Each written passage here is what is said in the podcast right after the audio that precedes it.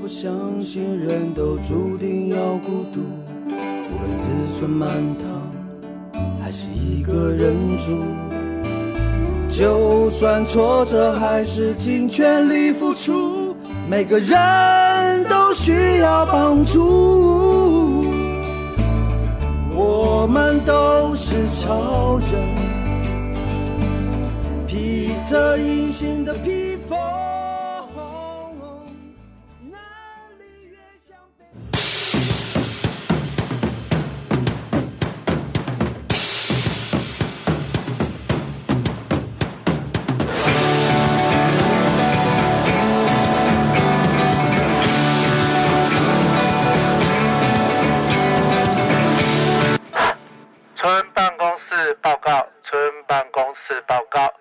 超人医师加油站，超人医师今天不在家。我们今天邀请晃晃书店的素素，跟我们的主持人柴油小姐一起来谈书，还有一起来谈书店。谢谢。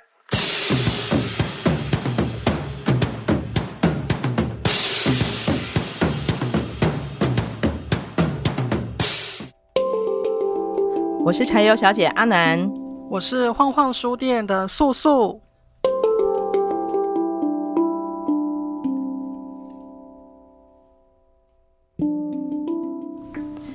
今天来到我们加油站的，为我们心灵加油的是晃晃二手书店的板娘素素罗素萍小姐，欢迎你！哎，各位听众朋友，大家好，我是晃晃书店的素素。嗯、晃晃，说到晃晃啊，这是台东的名店哎，你知道我们哦，可能听众朋友不知道一件事情，其实超超人医师加油站的整个录音的录音室就在晃晃二手书店。在书店里面做这个 podcast 的录音是一个很特别的经验哦。嗯、呃，为什么呢？因为晃晃本身就是台东名店，我刚刚讲了哦，就是几乎所有现在来台东的喜欢看书或是准备学着喜欢看书的朋友们，都会想要来这里走一走。为什么啊？为什么啊？嗯，可能我们有卖地图吧，我自己。OK，、呃、我自己是地图控。如果要了解一个地方，其实透过地图，你比较能了解我位在的呃地景，那位置在哪里，然后大大概范围有多大。那每次透过地图啊，我制作过程，我我也重新认识了台东。因为你看你的主题，你如果想要以美食为主题，好，或者是以文化地景为主题，都有不同的呃样貌。嗯嗯，其实听众朋友，叔叔太客气了。在这个书店里面呢、我们其实看到的不只是书，其实更多的是对生活、对台东生活的一种很深的连接跟感情，也包括这里的好东西、好好产品。所以，好产品就是我们这边有一个很特别的粮食合作社这样的一个社团，嗯、对不对？哦，对对，这个社团大概乱了有五年吧。那为什么会有 粮食合作社？起心动念啊，一开始也是书店有提供简单的饮呃点心。那嗯，找好的蛋也是我一开始在台东寻找。好的什么蛋？鸡蛋。对，鸡蛋。嗯。那我们鸡蛋就是来自大武哦、呃、上武村的上面啊晨曦牧场。那也因为蛋农每次礼拜四帮我们送蛋来，我想说天哪！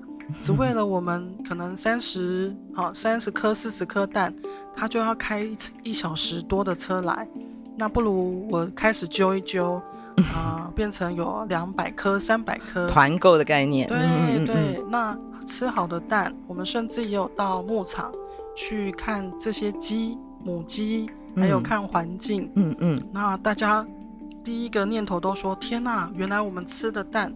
嗯，来自这么美的地方。嗯、然后第二个是蛋农每个礼拜都开这么久的车帮我们送过来。嗯啊，非常感谢。嗯，那那天也那个蛋农也帮我们呃上一个知识课。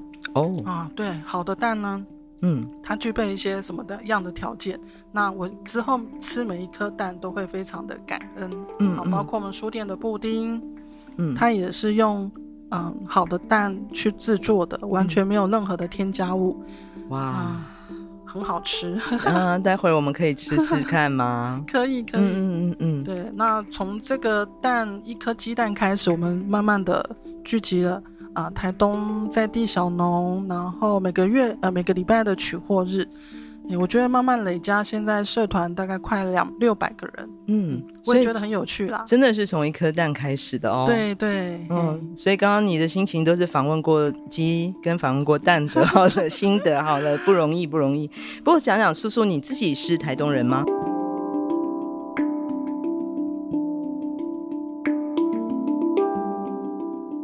我是移居台东十八年的。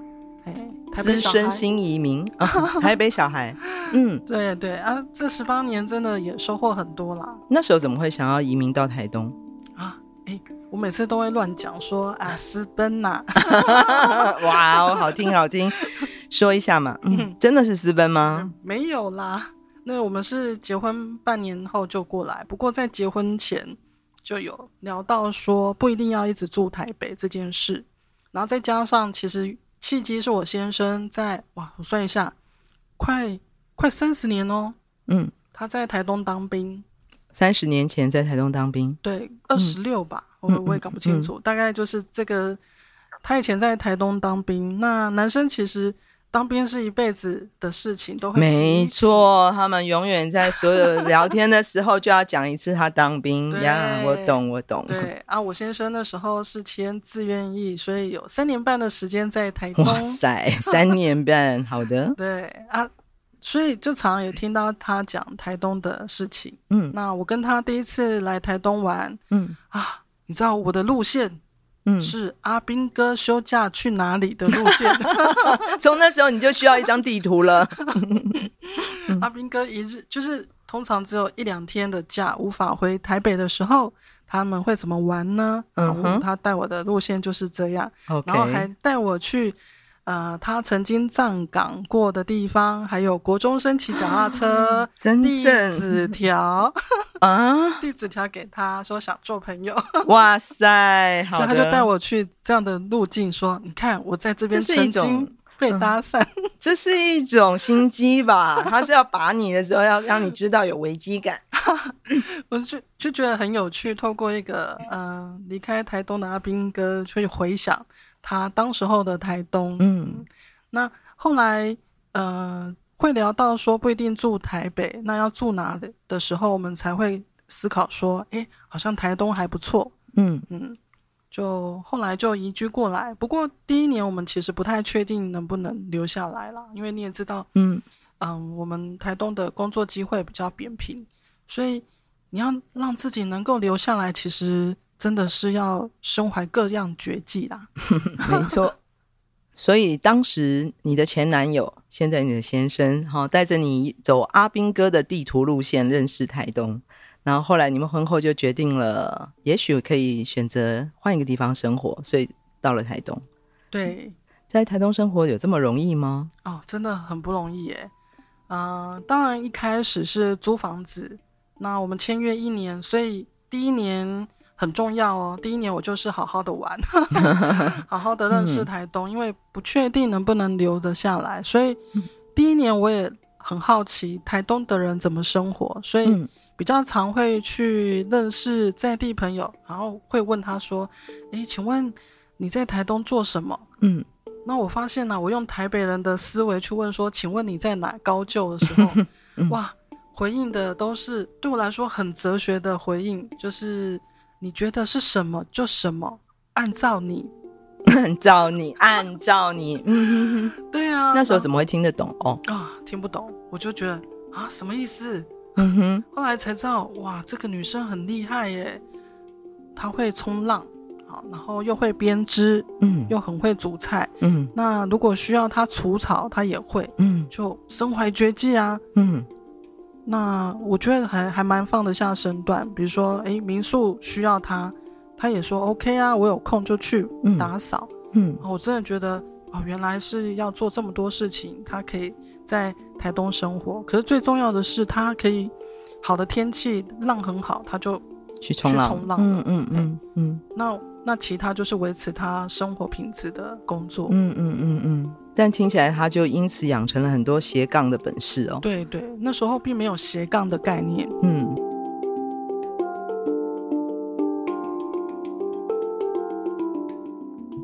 那还有第二次是我参加了，因为刚来嘛，很积极参加活动，嗯、然后嗯交朋友。哎，那时候认识了 Homie。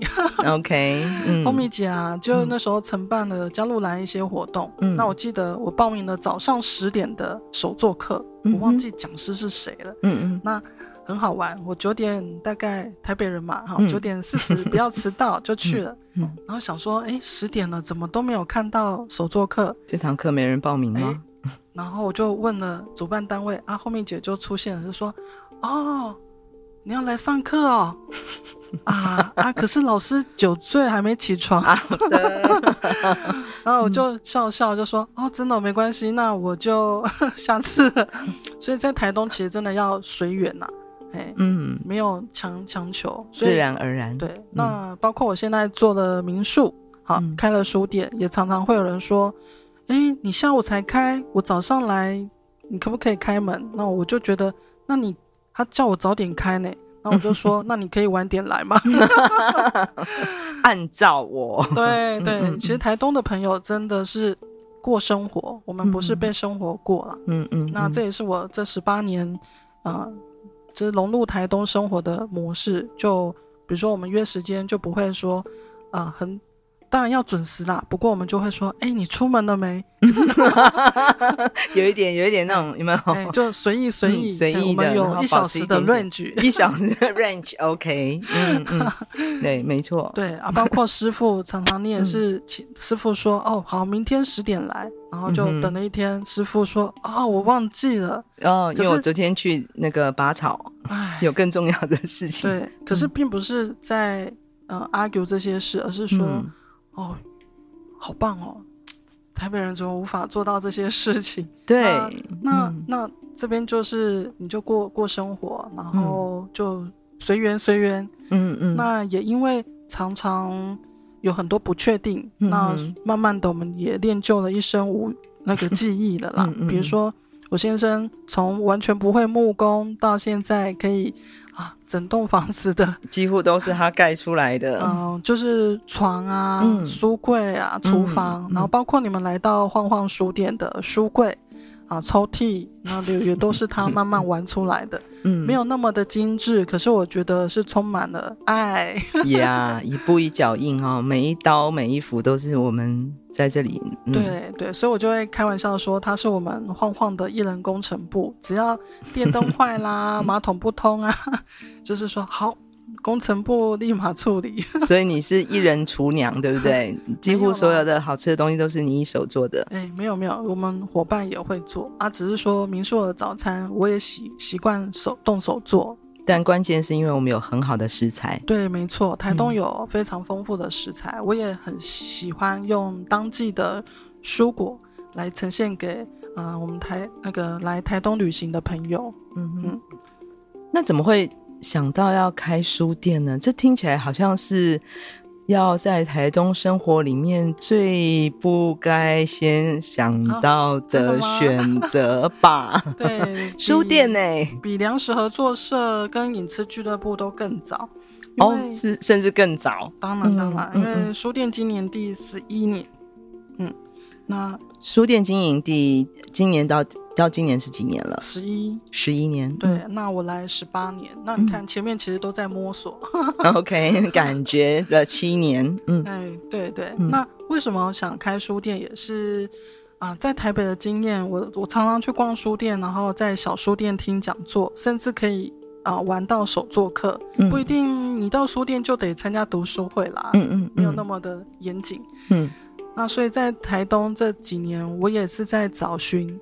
找寻有没有这样的书店，然后后来发现大部分是书局，嗯、卖文具用品、教科书什么大众书为主，嗯、那可以参与讲座的是比较少，嗯、甚至没有。当然，开书店就像我刚刚前面讲的，嗯、我一样会跟大家一样担忧说，哎，他无法赚钱，对，怎么活下去？嗯、对对，所以其实我我们有其他的收入的时候，我才比较敢。开。哦，原来其实还有其他的斜杠。当然，当然，嗯嗯，因为一开始来台东是可以透过网络接案子，嗯，那还有开始经营所谓的背包客栈，嗯，哎，我们也是很早就开始接待一个人旅行的小店啊，嗯。嗯，那我觉得这几年很有趣的发展，就从一个小规模，嗯，好到现在这个晃晃二点零的空间。它其实算是花东规模算大的书店，可是你说规模算大，我们也没很大，啊。可能观众朋友呃听众朋友很难想象那个晃晃的尺寸，如果没有来过的话，对对对，对，跟台北的书店的那个尺寸是很不一样的。对，我们不是六层楼的商场哦，是，嗯，就大概三十平，那书有加起来，新书加旧书加起来大概一万五千册了。嗯嗯，那我觉得这也是慢慢累加的啦。我觉得其实来晃晃就会有一种再次回到自己的书房的感觉，就是很温馨，然后都是原木的这个家具，然后还有几个非常认真负责任的那个伴呃那个伙伴哈店猫，除了伙伴还有我们的店猫，哎、我们的猫咪们哦，都会非常的那个热情的陪着我们在这个地方，呃，找到自己的阅读的世界。嗯，嗯就是的。就是晃晃很棒的地方，就是我的台东的一个小小的那个小贝壳。当我想要在那个安静下来，想要呃一自己自己一个人的时候，我就会来到晃晃，在这个小贝壳里面呃找我自己的世界。对呀、啊，这就是晃晃很很特别的地方。嗯、欢迎大家记得来台东，要走进晃晃晃一晃。嗯。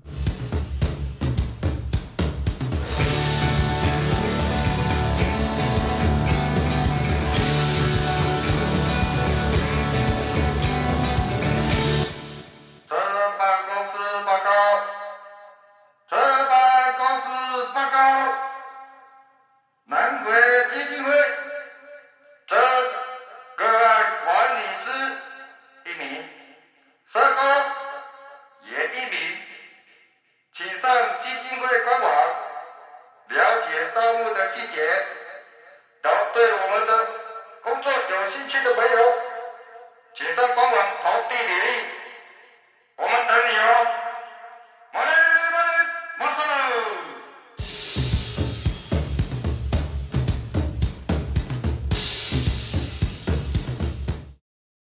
就是，我发现这几年呢、晃晃其实你刚开始就讲到开书店，其实也是因为建立想要建立一个平台嘛，让大家能够来到这里，然后有一些交流。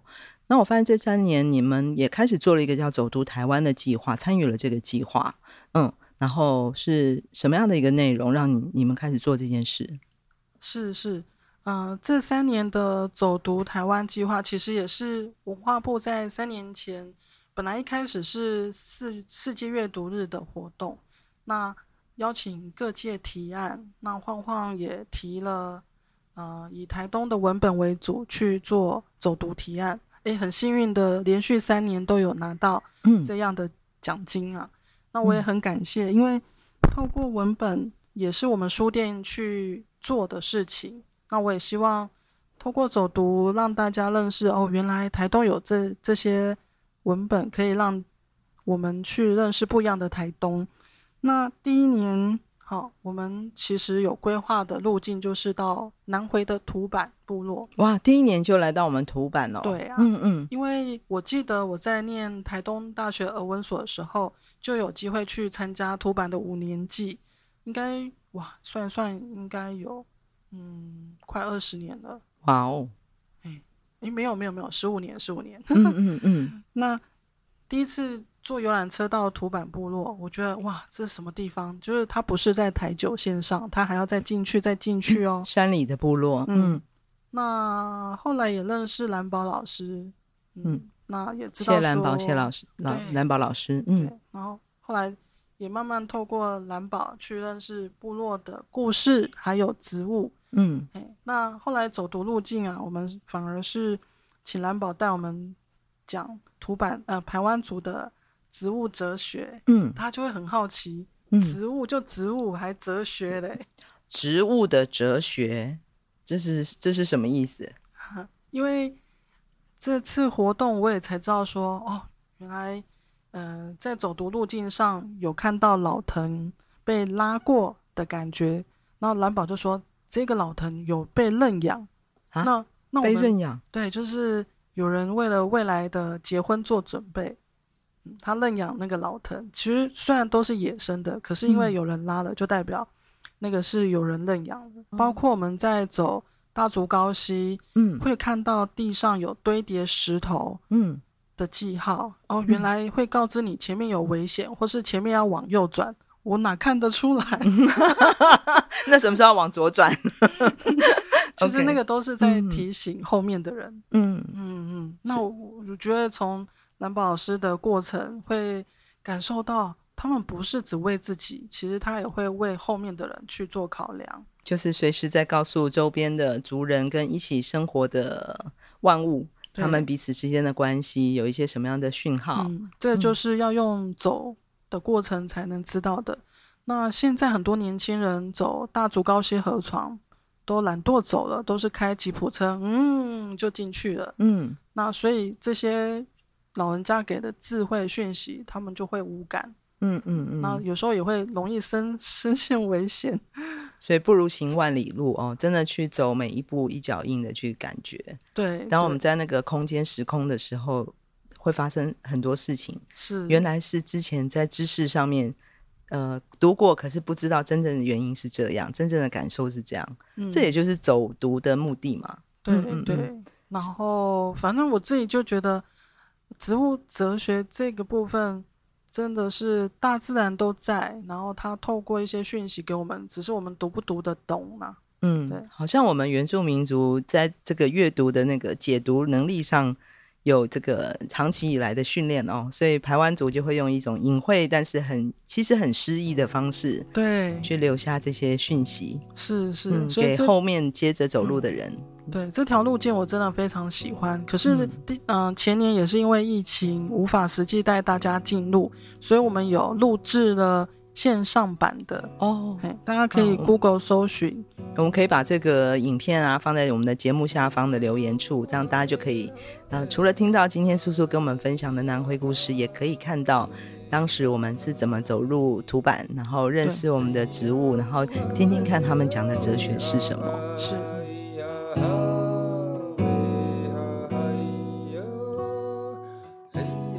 后来第二年也来到了。大武地区对不对？对对，第二年的大武是以那个八代老师的小说，嗯，好，他是这一本这本那个斯卡罗人，嗯，槟榔桃珠小女巫斯卡罗人，嗯，这一本。其实当年它是被呃规划为奇幻小说，其实它也是八代老师是透过卑南族的田野啦去书写的，那我们会依照它上面的路径去规划。啊，斯卡罗人啊，四百年前南迁的一些故事。嗯，那到大武那一段是来到了嘉金里，因为资本人在口传里面也有讲到说，哎，我们经过了这一段海岸要安静，就叫静语的海岸。静语不能讲话的，哎，静悄悄，就是那个静口字旁，对，静声，对对，静语。嗯，那当然就是说，为什么静声？因为这边有敌人呢。好，所以我们资资本传说就是到了这边就是安静，好，然后快速通过。那我觉得走读到加金陵，一般人到加金陵都觉得啊，又没什么，没有店家，然后只有拍火车，嗯啊，海岸线很美。那透过小说，我们跟部落的头目还有那个部落主席去讨论了解之后。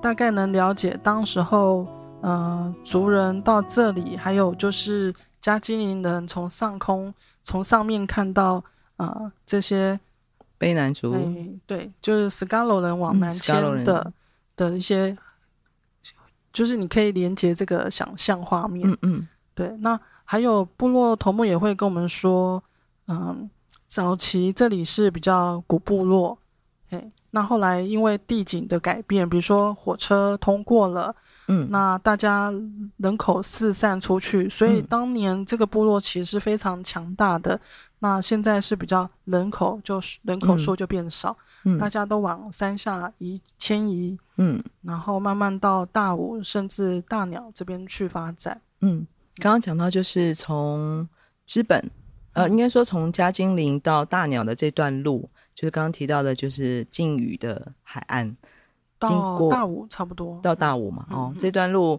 嗯、呃，如果常走南回公路的朋友应该有这段印象，其实那就是从达人乡要切进到大武的一条必经之路，当然其实就是和南回公路一段，呃，有点高度的。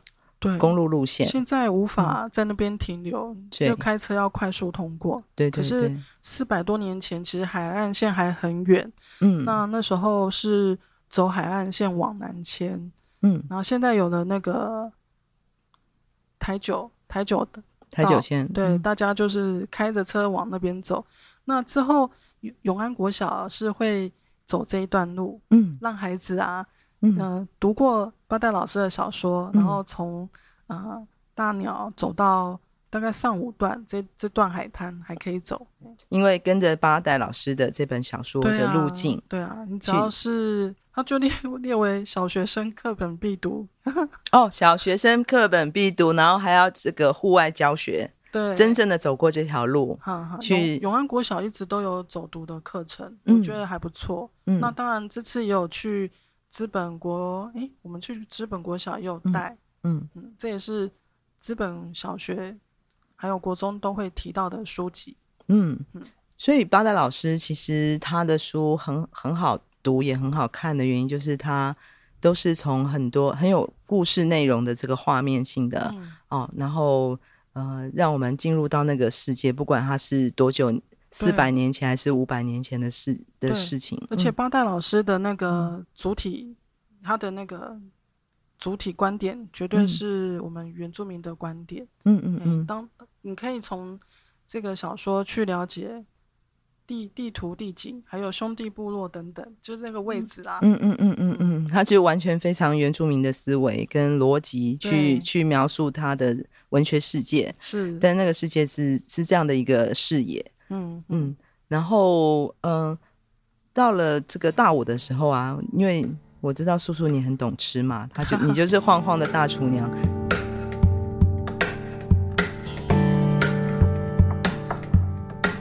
你有发现我们大午有什么好吃的吗？哦，对，我们的走读呢，这非常精彩，就是午餐绝对是会请在地的，好在地长辈来主食，所以。我们在嘉金陵那边是请啊谁啊？记得是戴戴牧师，就是香兰香兰那边的戴牧师的亲戚，嗯，他就住在嘉金陵，嗯，还有人说要叫他表姐还是什么的，然后真的非常好吃，因为我们可以吃到传统的呃台湾族料理，嗯，那你知道什么？哦，那个小米粥吗？那个摇摇饭啊，哦，摇摇饭，还有那个鱼跟在地野菜，嗯，那我记得很厉害的汤，树树豆什么汤，反正就觉得非常好吃，嗯嗯嗯嗯，对啊对啊。嗯、那回程的时候我就有订了那个大武的凉发面包，我后来 Google 搜寻呢、啊。整个大武段的唯一面包店就是良发，是的，对，是的，我们大武之光，就是来到了大武乡大武村大武街的路口，就是这家良发面包店。对，所有大五人的记忆就是每个小朋友的生日蛋糕。对，每个小朋友生日蛋糕一定是良良发面包店的生日奶油鲜奶油蛋糕。对对，嗯、那我觉得很有趣是，大家下车看了。它的面包非常传统，你也可以买到那个葱油葱花面包，还有那个什么奶油面包、草莓面包。啊，对对对，嗯，还有那个螺丝卷，对啊，对对对。对，但它很有名的，还有一个就是在地的那个蜂仔饼，蜂仔饼，嗯嗯嗯嗯。那早期其实老板还没有店面之前，他是用面包车的形式在大武山区行动。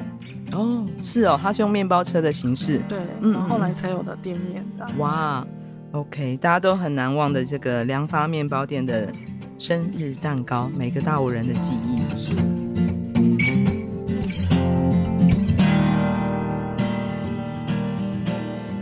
从三年前第一次走进走走读台湾，我们来走读台东，然后你就进入的南回的这个土坂部落认识植物。然后去年就去了，跟着斯卡罗人的脚步，我们去到了大武。然后今年走走读台湾跟走读台东会有什么样的计划？哇，今年晃晃的走读啊，是以那个王洪恩的全族语专辑为合作，就是木苏坤卡塔一起我们穿梭台东百年这个概念来发想。嗯，那为什么会有百年？是因为去年，嗯、呃，鹿野区一场的那个小香老师跟李元和老师就有。邀请晃晃来帮鹿野区一场来做一场走读。嗯，那为什么要做走读？是因为区域场今年一百年哦。哎，区域场对，其其实是早期移民村的办公室。OK，那今年一百年，那后来我就以一百年为发想，嗯、台东一百年还有什么？嗯，所以我们就规划了哦，区域场一百年，然后今年也是台东旧站的一百年哦。台东火车站旧站一百年，对，嗯嗯，旧站在哪里？旧站就在那个啊，中山路到底，中山路到底，铁花村旁旁边吗？对，嗯嗯嗯，今年也是这个旧站一百年，嗯，然后去规划旧站的路径，那刚好跟王洪恩这次的专辑有相关，就是穿梭一百年，他是用什么方式穿梭？哦，他是用古调，哦，用布农语古调来穿梭，嗯嗯，那。也很谢谢王洪恩，他也是我们台东布农族的子弟啦。嗯，那这张专辑我很感动，所以我们有用他的音乐来配配音做行前走读的广 CF。嗯，那如果大家想要了解今年晃晃的这呃五条路径，嗯，总共十八场活动，还有线上讲座，就可以搜寻走读台湾，那你就可以看到姆苏坤卡塔一起我们。这就是全部的资讯。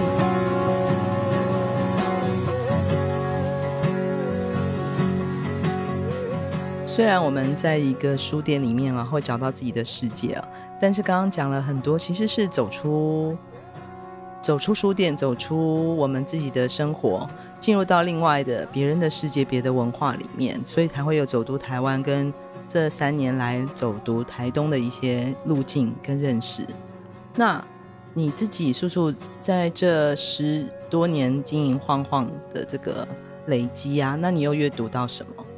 是是，呃，我很谢谢自己开了书店的决定。那因为我自己觉得阅读不是只有乖乖坐在桌子上阅读才叫阅读。那你看，我们透过实物阅读台东，然后透过文本啊走读台东，那。萨基努就是香兰部落的萨基努猎人学校的校长。对，萨基努。那我认识很多年，我觉得他写的这个三部曲啊，比如说《山猪飞鼠》、萨基努，还有《走风的人》，还有《外公的海》，那也影响了王洪恩在某一个专辑里面，他写了《走风的人》。嗯，那当然这次二睽违二十二年又再发。一张这个全族语专辑古调，嗯，啊，我觉得非常感动，因为我觉得那个力量哦，真的有有回来，嗯，哎，那这也这也是我们透过书店啊、呃，就去做的一个嗯、呃、连接跟发想，嗯，那我觉得跨界合作也是书店一直在呈现给大家的部分。就像你那时候说，其实想要开这个书店是为了有更多的交流平台。对，也是为了自己啦。对，其实就是自己喜欢吃的，自己喜欢看的，然后自己想要听的故事，对，都能够在这个小小的空间里面一次得到满足，嗯、分享分享，分享给大家啦。嗯，就是我们刚刚那个冲浪女孩她说的嘛，就是在台东怎么生活？对对，就就就是按照自己啊。对，按照自己怎么生活，就在台东怎么生活。嗯嗯。谢谢我们，谢谢今天素素跟我们分享在台东的生活，马萨路。哎，谢谢美鱼，马萨路。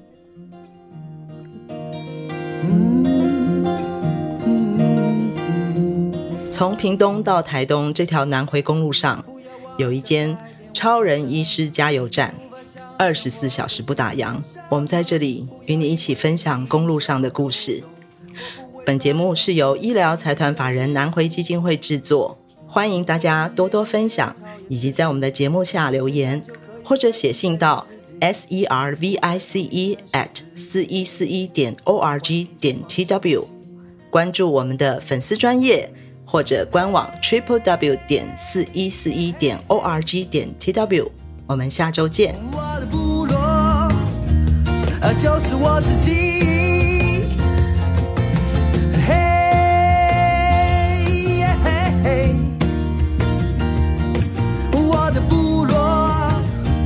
我，就是我自己。